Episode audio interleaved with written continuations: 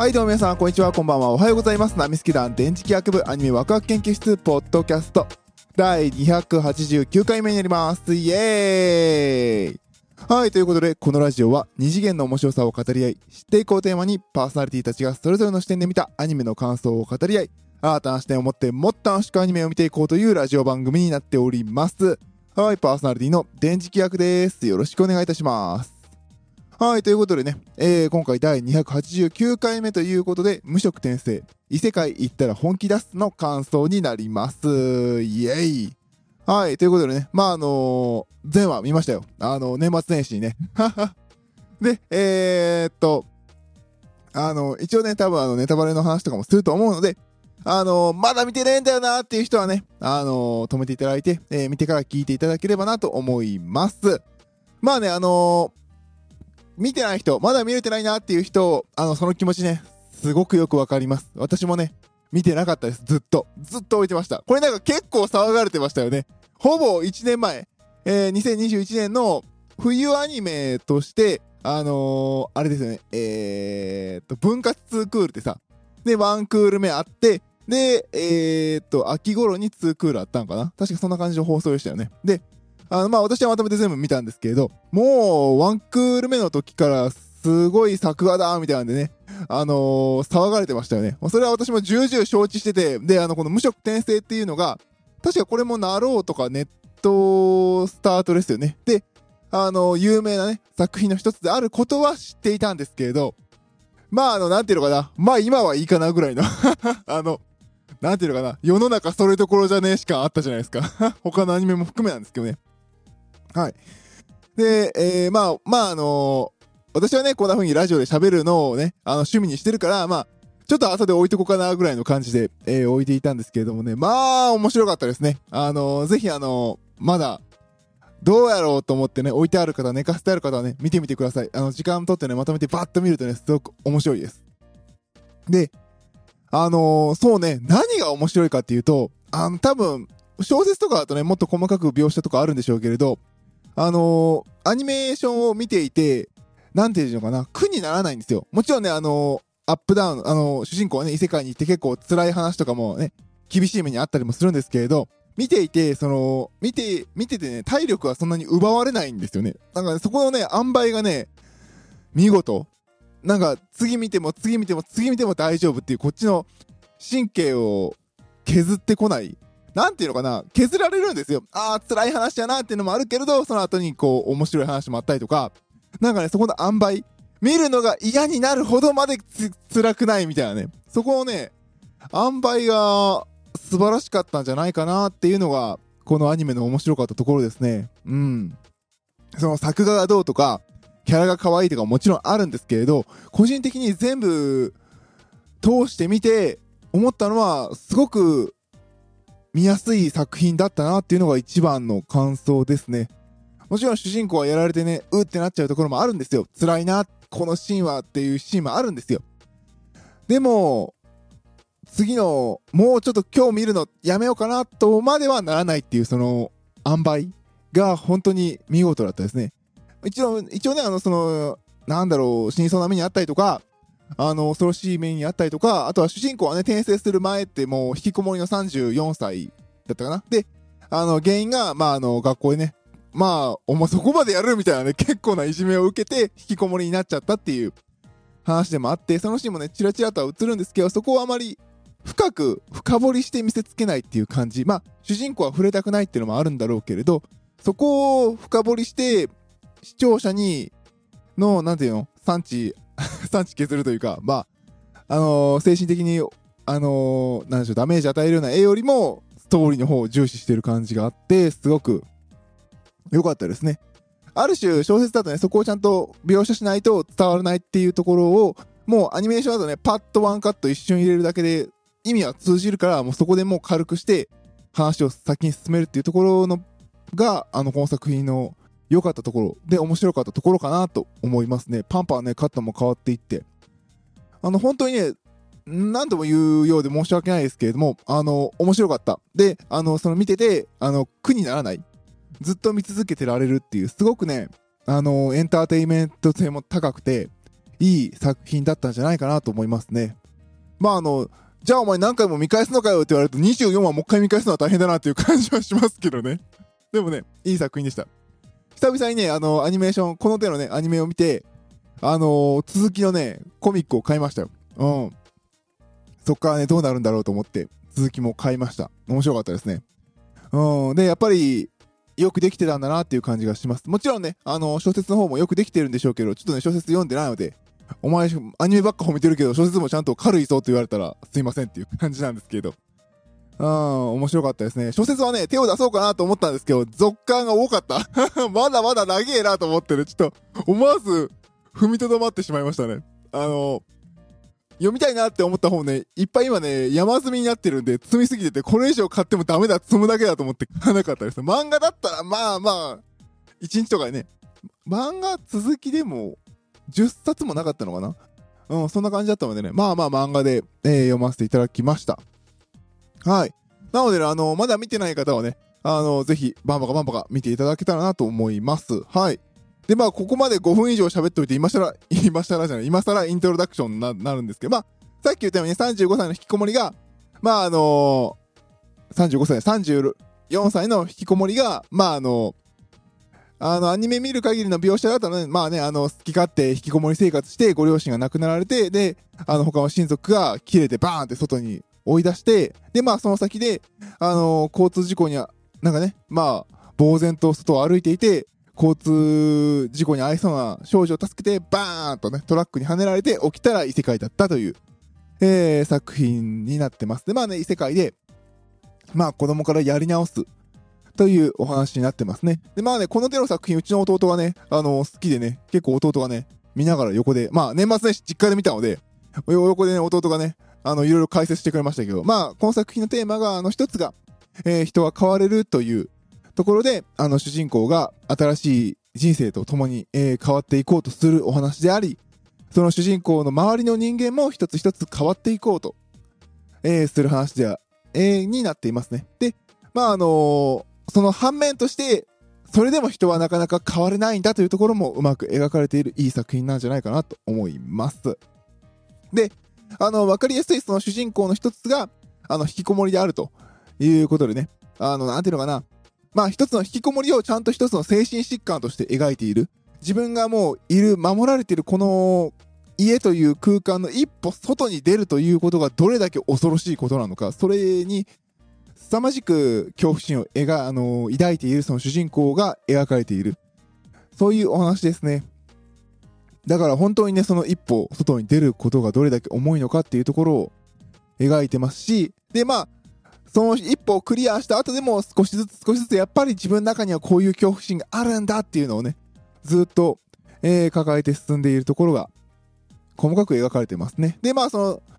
主人公がずっとそのモノローグで、あの一応ね、あのー、新しい世界で主人公は動いていくんだけど、基本的にどう考えてるかはずっとモノローグでね、あの、杉田さんが、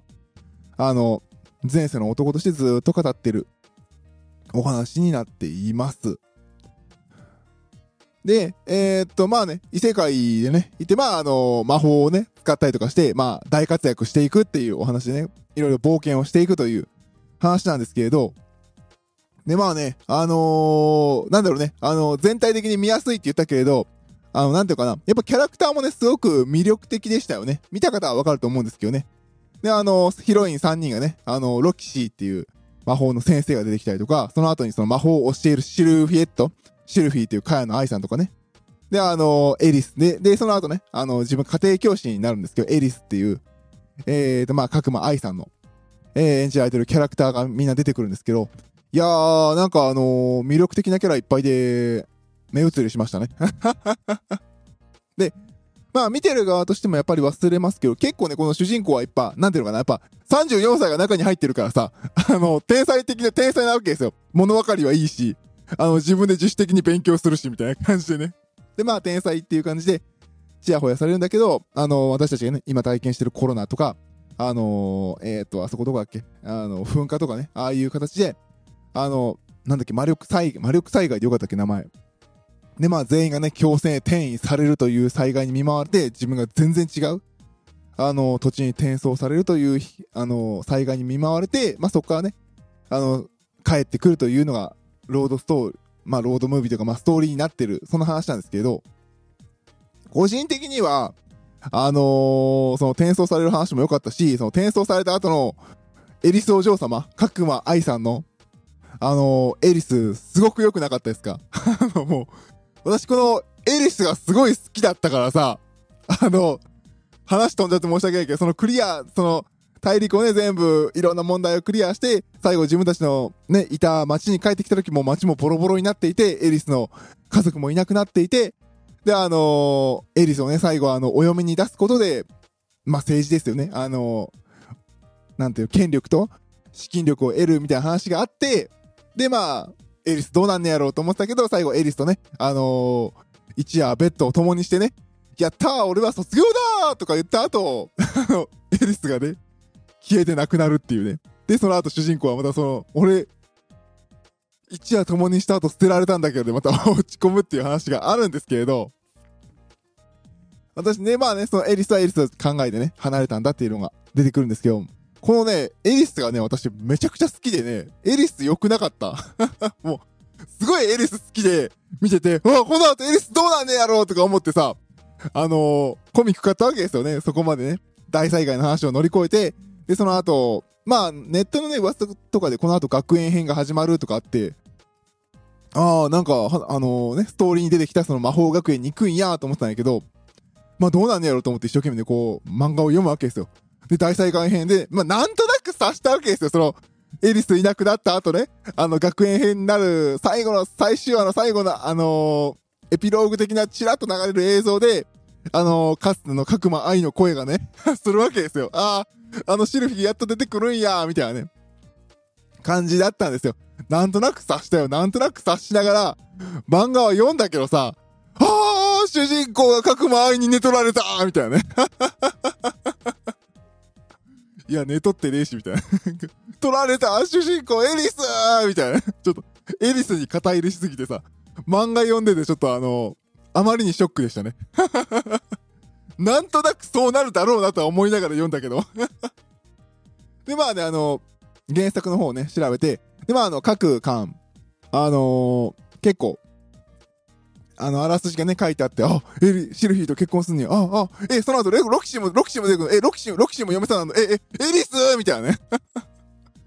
ちょっと私の中でこう、エリスが大好きやったので、エリスがこう、後回しにされてる感はかわいそうでしたね。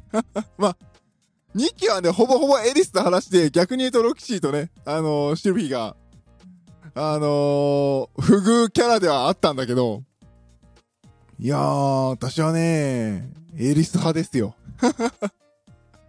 エリスすごく良くなかったですけど、角間愛さんがさ、ずっと叫んでね、私もやるわとか、どうなっているの？これはとか、全部あの、セリフに、エクスクラメーションマークついてるんですよね。すごいね。あの、このキャラがいたから、そのさっき言った、えっ、と、強制転移のね、災害を受けた後でも、そのストーリーが暗くなりすぎなかったのはね、良かったなって思いましたね。いやー、エリスは良かったね。なんか父親と再会したけれど、ショック受けて帰ってきた後の、第、その話を聞いたエリスの第一声がぶっ殺してくるだから。いやー、頼もしいわ、みたいな。エリスはね、すごい好きでしたね。ちょっとね、一応、このね、その学園編読んだ後、その後ね、しばらくするとまたエリスが出てくるっていう話をね、あらすじ読んだから、そこまでは買おうかなと真剣に考えててますね、今。ちょっとね、エリスが好きすぎて。でもあの、何でしょう、小説で読んだらエリスの、エリス感が違ったら嫌だなっていう恐ろしさもあって、今ちょっと悩み中です。皆さんはあの、誰が好きでした？いや、いいんですよ。あの、か、かくま、かくまさん、あの、かやなさんのシルフィーも可愛いし、わかるんだよ。で、ロキシーもね、ロキシーも可愛いし、わかるんだけど、やっぱりこう、アニメだけ見た勢としては、あの、エリスをやっぱ長く見てたから、エリスが好きになってね、後でシルフィー出てきて取られたら、取られたー みたいな。あの、そんな感覚味わえるので、あの、漫画まだ読んでない人読んでみてください。今ちょうど最新刊まで読むと、取られたーまで読めるから。いやー、エリスね。アニメだとそこまで書かれてなかったけれど、エリスが離れた細かい理由もね、すごく漫画の方で書かれていて納得しちゃいましたしね。あー、なるほどね、みたいな。そんな感じもして、よかったですね。まあ、あとはね、このエリスっていうお嬢様が最初すっごいあの、もう、なんていうの？すごいわがままだった子が、徐々に徐々に、あのー、素直になっていって、で、あの、そのさっき言ったあの飛ばされる災害の後も、徐々に徐々に慣れて、徐々に徐々に自分がやるべきこと、やりたいことをできることをね、考えて成長して変わっていく。さっき言ったその人は変われるっていうところをすごくね、わかりやすく体現してるキャラクターだったのでね、あの、すごく好きでしたね。やっぱ主人公はね、まあ、杉田だしい まあ、杉田らしいって言うとね、杉田さんに失礼なんですけど、あの、やっぱり、中身がね、34歳で、その、精神年齢で生きてるっていうところもあってね、うまく弱ったっていくところもあるので、エリスがやっぱそこの等身大で、その世界で生きて、成長して変わっていってるところが描かれているので、私は好きでしたね。うん、ぜひね、早く3期やってほしい。3期やんのかなうん、ぜひあの、やってほしいなと思います。あとはそうですね、この作品にあのー、ケチというわけじゃないですけど、文句をつけるのであれば、あのね、ホームページがね、いや、わかんだけどね、ホームページあの、見た、あの、あまり世の中の人はまあ見ないと思うし、私も見ないんですけど、見たことない人は見てみてください。パソコンで開くとさ、なんかあの、スマホのマークが出てきて、スマホをこう横に回転してくださいって言われるんだよ。これ、パソコンみたいな。で、まああの、今ね、あの iPad を開くと、iPad とかね、スマホを開くと、まあ、横にしてくださいで横にすると、綺麗にホームページが見れるようになっています。なのでね、あの、そこだけですね、ケチつけたいところは。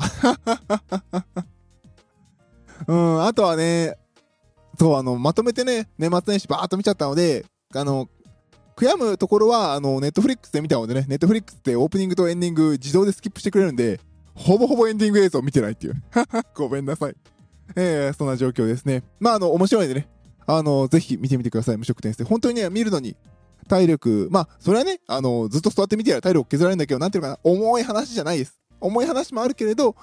軽くというか、あの、なんでしょうね。あの、次を見る体力削られるまではいかない。すごいいいバランス感覚の作品なので、えー、無職転生異世界行ったら本気出す。見てみて。ごめんなさい。疲れた。もう一回。えー、無職転生異世界行ったら本気出すとね、あの、ぜひ、あの、見てみてはいかがでしょうか。すごく面白いのでね、おすすめです。はい、ということで今回は、パーソナリティ電磁気役は無職転生異世界行ったら本気出すの感想でした。それでは、バイバイ。